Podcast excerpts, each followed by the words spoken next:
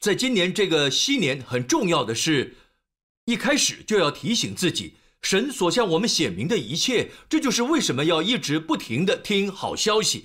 Amen。一起看哥罗西书三章，这里说，那就是指神，那赐给你们圣灵，又在你们中间行异能的，是因你们行律法呢，是因你们听信福音呢？好，从这里我们看到神是供应的神，希腊文是用的是进行式，也就是一直在进行，神持续不断赐你圣灵。不止如此，又在你们中间行异能的。而同样的，这里的“行”在希腊文法上也是进行式，神持续不断在你们中间行神迹。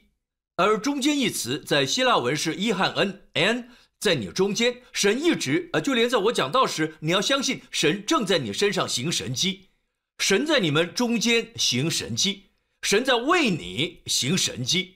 Amen，就是现在正在讲道时，神正在你身上行神迹，神正在你脑中行神迹，神正将健康、恢复、更新的力量和青春放入你的身体、你的思想、你的家庭，还有你的人际关系、你的婚姻、工作、事工当中，不管你在做什么，神不断在行神迹。当你意识到这一点，能非常实际且有效的让你处在恩典之下。好。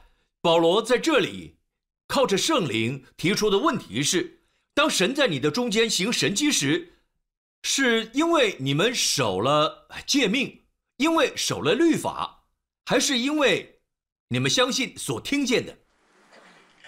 神在你生命中持续行神迹，是因为你守了律法，还是因为你相信你所听见的？答案很明显，是因为你所听见的。所以要确定你听的是好消息，确定你听的是福音。大家阿妹吗？这里说的很重要，我们所听见的决定了我们能否在生命中领受神迹。阿妹，赞美主。好，我要再次说一下，就是我们在什么位置上？我们是在恩典上，在基督徒的位置，还是在犹太人的位置？在旧约上？在律法上，许多人还是不明白。当他们听到你说“我们已从律法中得释放”，他们认为你是容许人去犯罪。我敢大胆地说，基督肢体有超过一半，今天的基督肢体不是真的明白什么是从律法中得释放。他们甚至不了解律法的功用。神颁布律法给人的目的，不是让人行了可以称义、可以成圣。事实正好相反，圣经说律法是外天的，叫罪和过犯显多。圣经说罪的诠释，预备好了吗？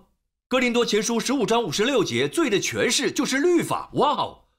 若是罪的力量来自律法，那么圣洁的泉源就是恩典。但是当人们听到恩典，魔鬼欺骗人到一个地步，错误进入基督肢体。当人听见。恩典时，大家以为那是犯罪的执照；而听见律法时，他们说这才是我们需要的。我要说的是，许多人相信，也全心全意，呃，会同意我们不是靠行律法称义。但是，但是问题是出在他们认为我们称义之后不是靠律法，而是因基督的保险。我们因信称义之后，需要律法来成为生活准则。他们说我们需要靠行律法得圣洁，是真的吗？我的圣经说，你们既然接受了基督，如何接受基督？凭着恩，因着信，就当遵他而行。你不能凭着恩，因着信接受基督，结果靠行为活下去。呃，既然既然你们已经接受了基督，就当遵他而行。看到了吗？你凭着恩，因着信接受基督，就当如此继续下去，结果会产生。好行为不是死行为，而是好行为。Amen，大家 Amen 吗？好，很多人还不明白，他们还不明白，他们会呃呃呃会同意你说我们我们不是靠律法称义，在福音派教会里啊，大部分人都同意这一点。他们不明白的是保罗在罗马书七章的教导，他们不明白我们在律法上是死的，他们会说我们把律法当成生活规条，不是为了行律法而称义。我们守律法要得祝福，守律法要结果子，守律法为了成圣，是这样的吗？圣经说律法的目的真是如此。让我们来看圣经怎么说，好吗？请看罗马书七章四节：“我的弟兄们，这样说来，你们借着基督的身体，在律法上也是死了，叫你们归于别人。”就是归于那从死里复活的，叫我们结果子给神。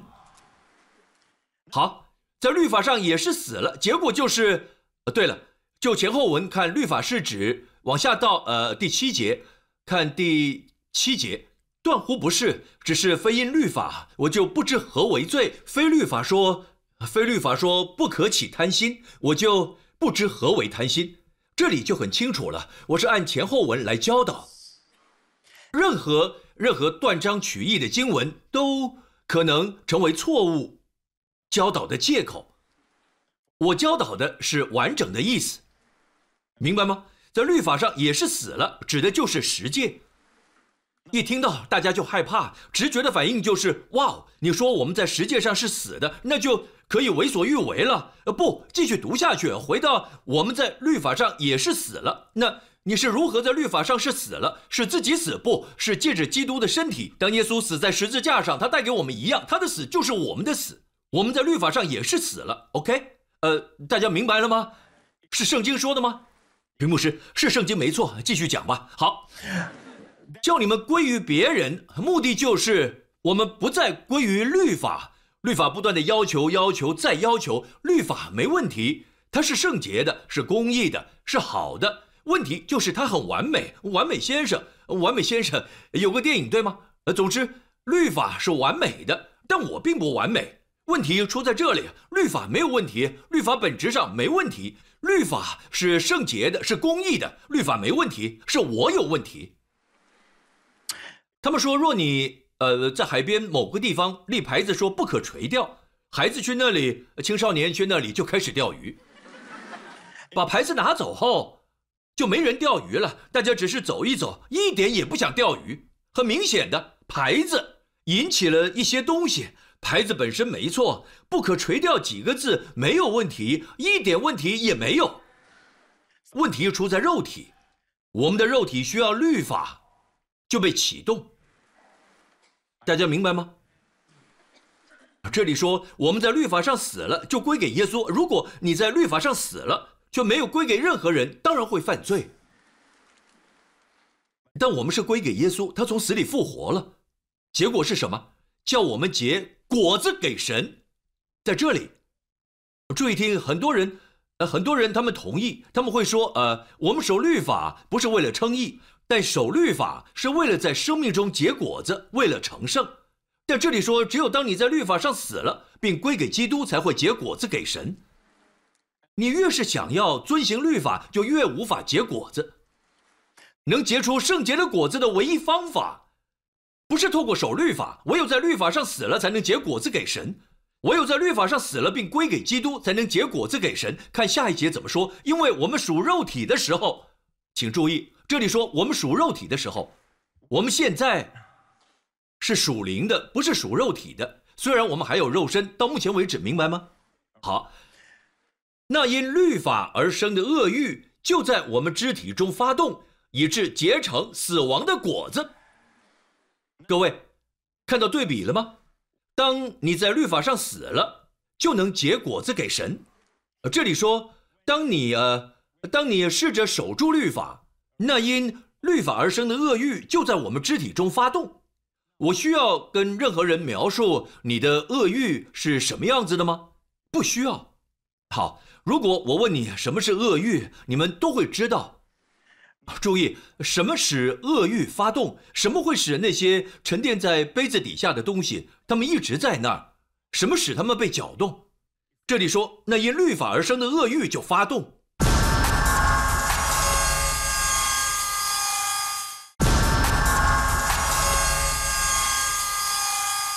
我再说一次，律法没问题，律法是圣洁、公义，是好的。不可垂钓告示牌没问题，但我们的肉体有律法就会被挑起。律法就像银汤匙，汤匙本身没问题，没有瑕疵的金属，好金属。Amen。放进去一搅动，沉淀物就被挑起。好，所以在律法之下的人，他们不明白，以为自己靠行律法能更圣洁，其实根本是在生命中挑起更多的罪。到目前为止，听得懂吗？因为我们属肉体的时候，那因律法而生的恶欲，就在我们肢体中发动，以致结成死亡的果子。我告诉你，结成死亡的果子可不是开玩笑的，是死亡。要知道，疾病就是死亡的开始。死亡并不是一种感觉，你的呼吸，还有你的心跳都停止了。死亡不是那时才发生，医学角度来看是这样，但神眼中的死亡是渐渐衰败。当神对亚当说：“你吃这果子那日。”必定死，在希伯来文里，开始死就是必定死，死亡开始，人开始老化，老化是死亡的一部分。神从未要人类老化，也没有要人生病，神从未要你脸上长任何青春痘，所以身上出现的线条、皱纹、各种疾病，都是人类堕落的征兆，不是慈爱天赋原本的计划。圣经很清楚地说，一切在乎生命。许多人想找关于健康的经文，呃，健康一词，但健康一词很少在圣经出现。英文圣经箴言四章二十二节出现过：“我的话语使你身体健康。”新钦定版还有另一个地方在呃约翰三书二节：“愿你凡事兴盛，身体健壮。”而医治一词比较常见，但是最常出现的词是生命，因为。若疾病是死亡的开始，那么生命的开始就是健康。如果我们这不只是关乎圣洁或是结果子的原则，在恩典或律法之下，关乎的是生与死，关乎是否能健康健壮。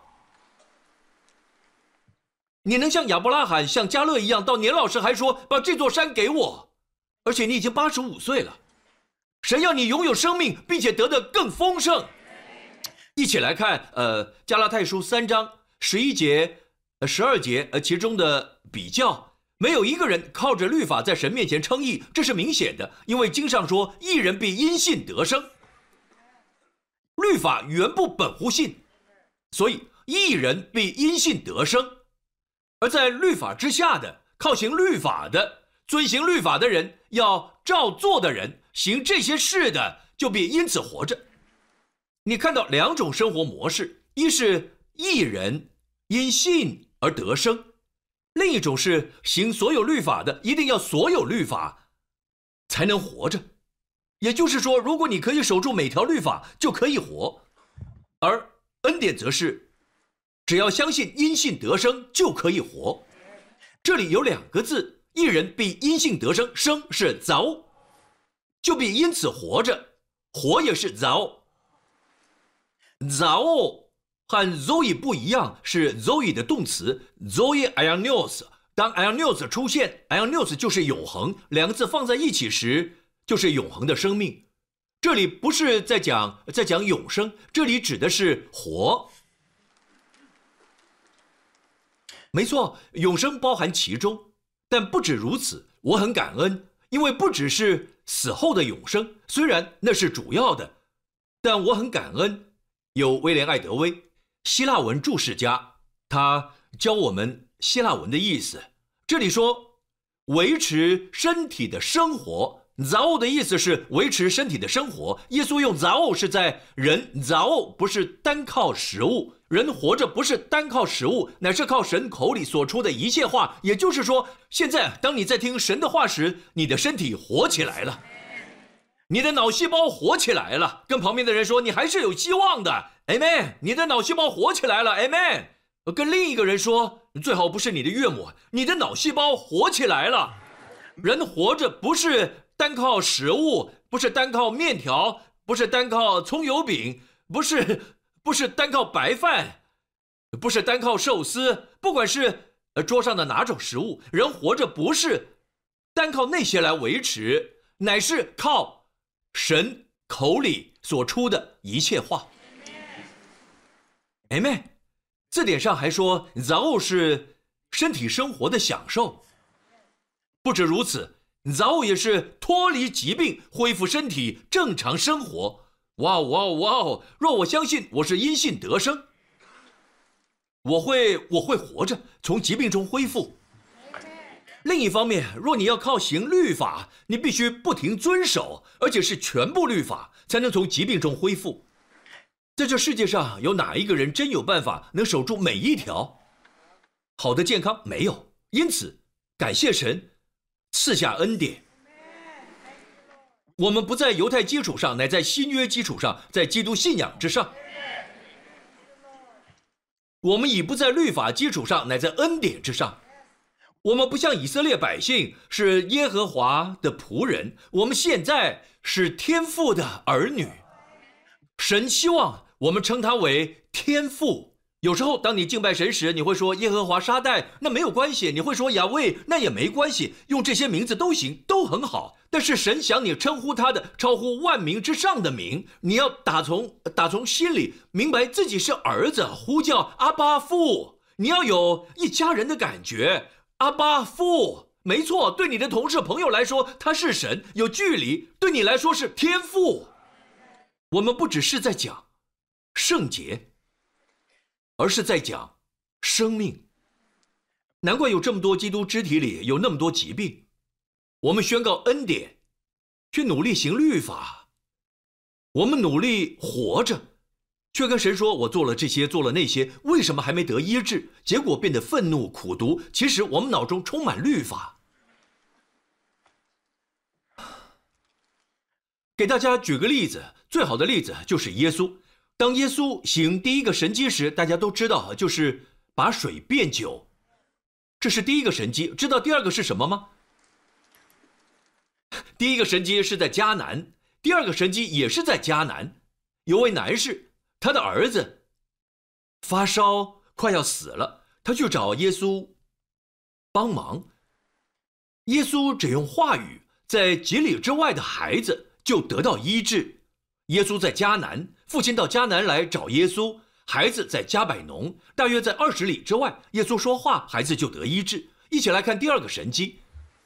那个父亲对耶稣说：“请跟我到加百农来医治我儿子。”耶稣对他说：“回去吧。”你的儿子活了，这里的“活”就是 “zao”。注意，耶稣可以说：“你儿子得医治了，去吧，得医治了。”但耶稣没有用“医治”，他用这个字走你儿子活了。那人信耶稣所说的话，就回去了。他相信耶稣的话，所以恩典的方式就是信心的方式。你是，你是靠相信而活。不是靠做而活，一人因信得生，但是在律法之下的是努力做的人，这种人靠做而活。每天早上起床的时候，你都有个选择，是要因信得生，还是靠做而活？起床时若说我要做这个来讨神喜悦，我要做这个神才能祝福我，我要做这个做这个做那个。还是要说天父，谢谢你，你爱我，你是我的阿巴父，我充满神的恩宠，我和我的家人都受到保护，因为我们在至高者的隐秘处。没错，新闻报道了各种坏消息。我今天要旅行，要坐飞机，千人在我身旁扑倒，甚至万人，我没说他们不会倒，就算有万人倒，也不会淋到我。天父，你的恩宠在我身上，你是因信得生，你是因信而活，或者你说我没做到这个，没做到那个，我必须做这个，必须做那个，必须做这个。那就是在律法之下，会结出死亡的果子，产生压力、恐惧、担忧、焦虑。凭信心的生命是充满安歇的。OK，好。那人信耶稣所说的话，就回去了。正下去的时候，当他到家时，他的仆人迎见他，说他的儿子活了。再说一次，你的儿子活了，活早。继续看，他就问什么时候见好的？他们说昨日。喂食热就退了，很明显的，这孩子发高烧，但耶稣却说：“去吧，你儿子活了。”而没说得医治。意思就是，我们必须明白“活”这个字也是从疾病中得医治。看到这句话出现多频繁吗？你儿子活了，你儿子活了，你儿子活了。之前注意过吗？好，他便知道这正是耶稣对他说“你儿子活了”的时候。走，他自己和全家就都信了。哇哦，真的很美，不是吗？我要告诉各位，你活了，你儿子活了，你女儿活了，你的家庭活了。如果魔鬼来说你跟其他新加坡人有什么不同？你跟其他美国人有何不同？你跟其他欧洲人有何不同？跟其他中国人有什么不同？凭什么跟几亿人不一样？你说我不知道他们如何，我只知道一件事：我有耶稣，我相信他的话。我不知道其他人相信什么，但我相信他的话。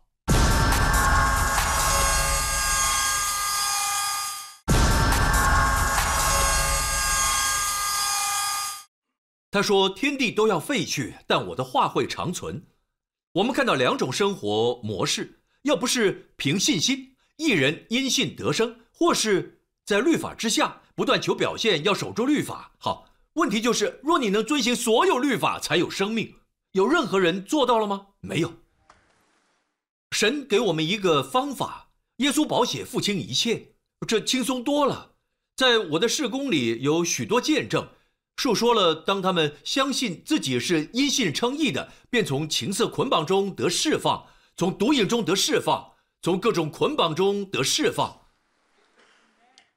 这些都是果子。当你生病时，会需要更多生命。你相信的是什么？我一定要再提醒你一次，我不是指所有生病的人，就是有问题，他们犯了罪。我相信。有一部分原因是因为他们在律法之下。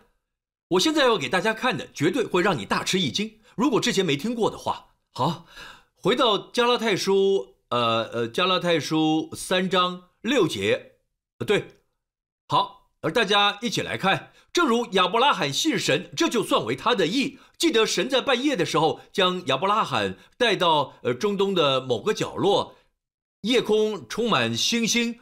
神跟他说了在星辰当中的福音。亚伯拉罕他在众星当中读到耶稣的故事。Amen。星辰不是为占星术存在，那属于魔鬼。星辰也不是为了天文学而存在。在圣经出现之前，星星共有十二个星座，每个星座都述说福音的故事。福音的故事从女人跟孩子开始。一直到启示录中犹大的狮子，所以古代人知道如何看星象。占星术是邪恶的，魔鬼沾染了它。在有圣经之前，现在我们不需要，因为有圣经。但亚伯拉罕的时代还没有圣经。神带亚伯拉罕看星星，神告诉他所有的故事。牧师，神不是要他数有多少吗？不是的，仔细读原文用的是 “sephel”，可以是。数有多少数量，或是详述故事情节，看出星辰里的故事。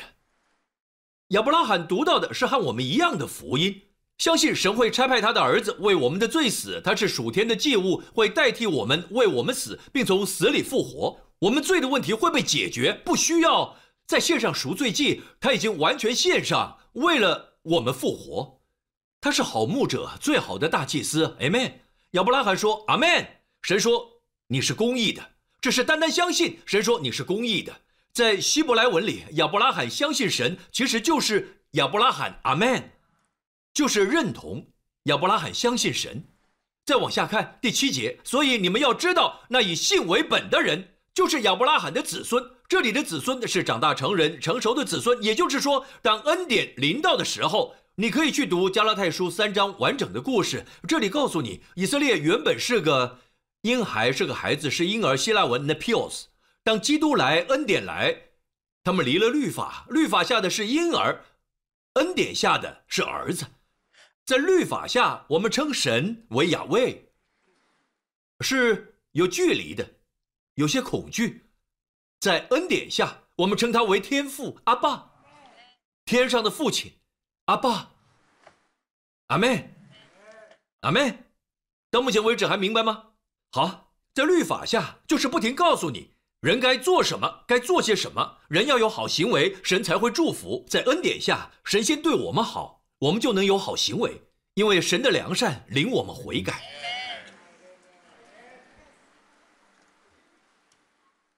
在律法下，我们注意到的是在神眼中的我们。你是这样的吗？在恩典之下，我们注意的是我们眼中的神，他是为我们的，他是供应者，他是医治者，是避难所，是保守我们的，供应我们的。若你想到的是这些，就是在恩典之下。所以，这里说你们要知道，那以信为本的人，说那以。那以信为本的人，就是亚伯拉罕的子孙。今天的犹太人，那些以前就属神的百姓，犹太人，他们会说我们是亚伯拉罕的子孙，但其实只是亚伯拉罕的后裔。唯有那些相信的才是子孙。阿门。好，继续来看第八节，并且圣经既然预先看明，神要叫外邦人因信称义，就早已传福音给亚伯拉罕说，万国都必因你得福。回到亚伯拉罕的时代。刚刚说过，神透过星星来传讲福音，神向亚伯拉罕传讲福音。亚伯拉罕听了福音之后，就是我们也相信的福音，就是神会差派他的儿子来。而而福音的启示是这个，看看你接受的是不是真福音。福音就是神会因着信心，叫那些非犹太人的外邦人称义。这里的主题，万国都必因你得福。如何得福？全都能因为信心而称义，因信在神面前称义。称义，我我真是不敢相信，这样的信息在基督的肢体中竟然没有得到应有的重视，我很震惊，我很惊讶，而且我我我很惊慌。大家都只是嘴巴说说，是啊，我们是因信称义，但是我们也要成圣。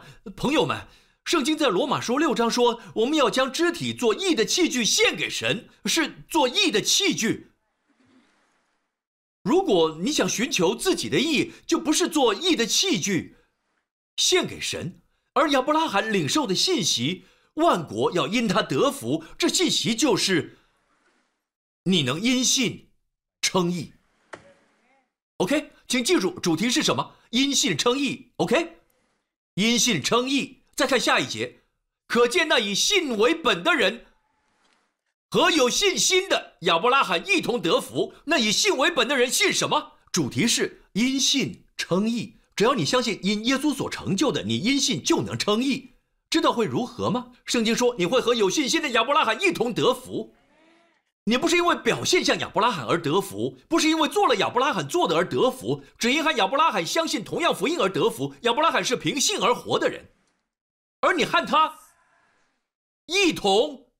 得福，这里没说你得的是以利亚的福，或说你相信大卫而得福，也不是你拥有施洗约翰的福，不是，是因为相信亚伯拉罕而得福。这就催促我去研究亚伯拉罕的生命，看他到底有哪些祝福。我发现一件事，我要告诉你，他和妻子活到很老，超过一百岁。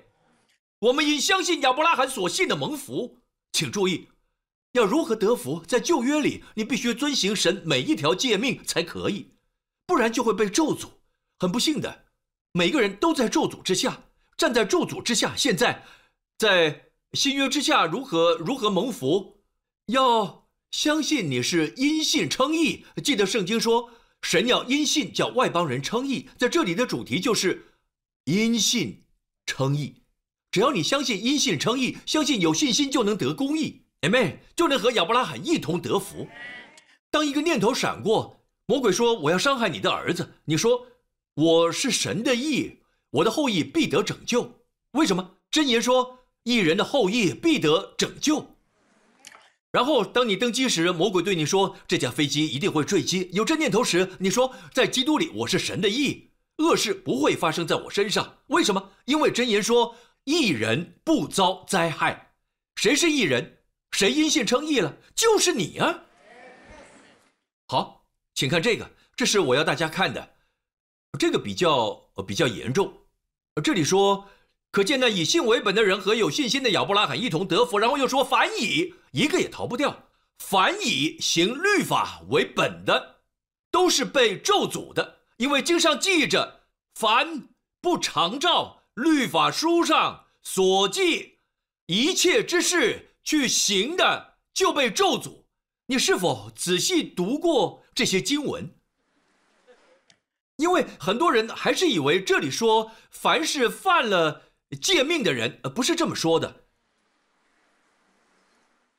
这里不是说犯了诫命的人才在咒诅之下，而是那些以行律法为本的人。只要是那些站在律法之上，只要是那些遵行律法原则的人，就在咒诅之下。因为你应该遵行每一条，不只是最好的一条，也不是尽力就好，或是尽量就好，而是要照着一切去行，否则就会受咒诅。只要你一旦在律法之下，立刻受到咒诅，就连基督徒也会受这样的咒诅。这里的文法是现在式。反矣。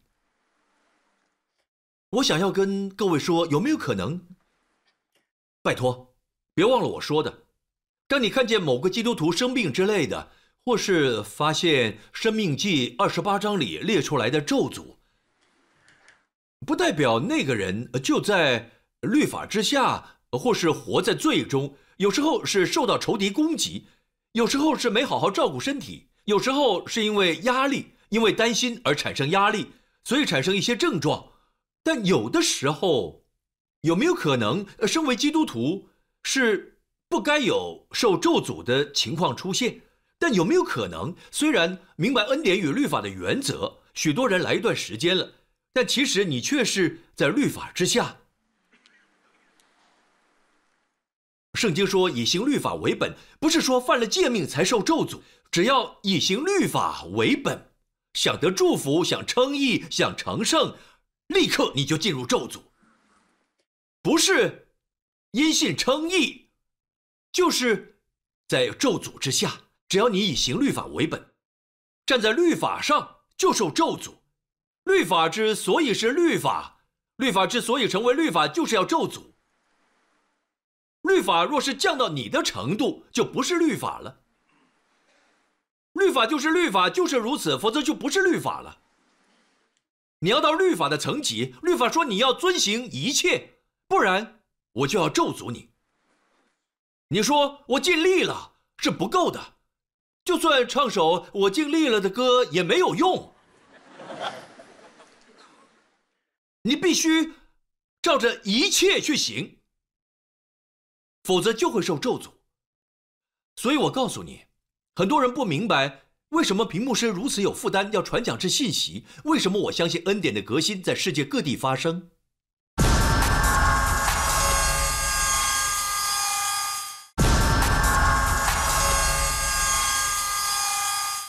不明白为什么屏幕师如此有负担要传讲这信息？为什么我相信恩典的革新在世界各地发生？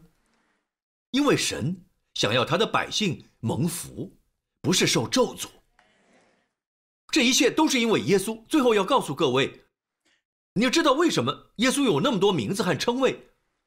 结束之前，我要问你，有人可以回答吗？耶稣有这么多名字和称谓，但在福音书中，他用这个称谓的次数超过其他。那个称谓是什么？耶稣使用这个称谓远超过其他的。他是大卫的子孙，是弥赛亚，以色列的王，真葡萄树。道路、真理、生命、好牧人，他拥有的众多名字和称谓中，神子、人子等等，在这些称谓中，他最常称自己为什么？特别是在福音书中，就是人子。为什么呢？因为人子是弥赛亚的称谓，因为之后当他再来的时候，会以人子的身份从以色列来掌管，全地都会归他管理。但以理看见这异象，他说：“我在夜间的异象中观看，见有一位像人子的驾着天云而来，被领到亘古常在者面前。之后如何？得了权柄、荣耀、国度，使各方各国各族的人都侍奉他。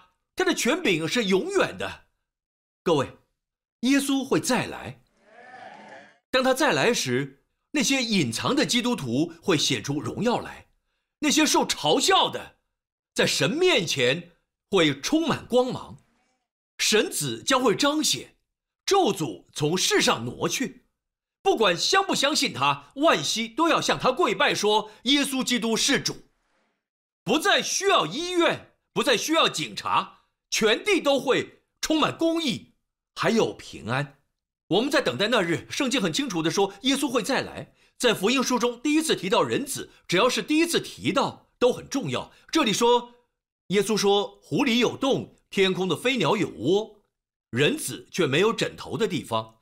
这是新约中人子第一次出现，非常重要。没有枕头的地方，他创造了宇宙的星宿，万有都是借他而造，没有一样不是借他造的。他创造创造万有，但是他却没有枕头的地方。他以仆人的身份来。当我想到这点，不由得谦卑下来。那荣耀的主以人的样式来到，因为要代替我们，为我们而死，真是爱他。在天上的父亲亲眼看着一切人类对他的拒绝，对他嘲笑，他经历一切的折磨，都会得到正义。天父看着一切，这这没有地方枕的头，会戴上冠冕。注意最后一次提到耶稣的头，第一次提到是没地方枕头，是第一次。在新约中，最后一次看到耶稣的头，就在这启示录。我又观看，见有一片白云，云上坐着一位好像人子，头上戴着金冠冕。我们都会看见，各位，天父全都看着他所受的每个羞辱，每一次，每一次的贬低，都会有一次晋升。他为我们所受的每个苦和羞辱。天父都会以荣耀为冠冕戴上，与他同受苦的你，就像大卫，还有跟随他的。大卫，有王的身份受苦，被人追杀，Amen，在外漂流，呃呃呃，住在呃呃呃洞穴里、狐狸窝呃之类的地方，最后日子到了，他得冠冕为王，之前的勇士都跟他一起得荣耀，因为他们与他一同受苦，因此，若你因身为基督徒。而被嘲笑、戏弄你，每一次受羞辱，每一次受屈辱，神都会为你伸张正义。他以荣耀出现，你也同享荣耀。Amen。他流的宝血使我们称义，世人看不见，很可怜。Amen。但千万不要，不要让你的心觉得世上的人在各处享受着，我们却在这里。不，我们在享受生命，丰盛的生命，丰盛的活着，有神的生命，丰盛的活着，对吗？Amen，我们是有生命的，大家一起说 Amen，赞美耶稣的名，哈利路亚！在现场的所有人，请低头闭上眼睛。在最后祝福之前，我想要对在场的基督徒说一些话。在大家闭上眼睛的同时，我我我不知道，我并不晓得你生命中的事，但我知道的是，我们所面对的试炼，通常在家庭或健康方面。还有金钱、财务方面，还有人际关系方面，而神，我们的神对这一切并非无知。你在天上的父知道这一切的需要，但你要先求神的国，还有神的义。他的义是一份礼物。当你相信，你是因信称义的，这一切需要。都要加给你们，基督徒们，问问自己：我没问你是否知道什么是律法和恩典？你来这里可能很多年了，十年了，十二年了。我问你，实际上，不是理论上，在经历上，你是真的站在恩典之上吗？你的思想充满的是神会供应，还是充满神会要求呢？你想到的是？神是帮助我的，也就是恩典，还是想到神如何看我，就是律法。你相信的是成了，还是相信我必须做什么，必须做什么？你在安歇当中，还是在压力之下？我要对那些不清楚到底如何的人说。问你自己：我能称神为阿巴父吗？知道自己是完全被他所爱的，知道他不是法官，而是父亲，他是我的父亲吗？你感觉不到，不敢想象，那你就还在律法之下。你感觉到在你跟神之间没有距离，神没有看着你的罪，在他眼中你是没有罪的。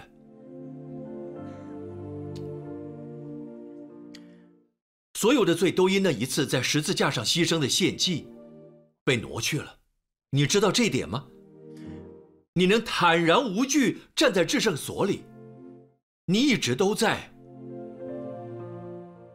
而且知道，在神眼中你一点瑕疵也没有。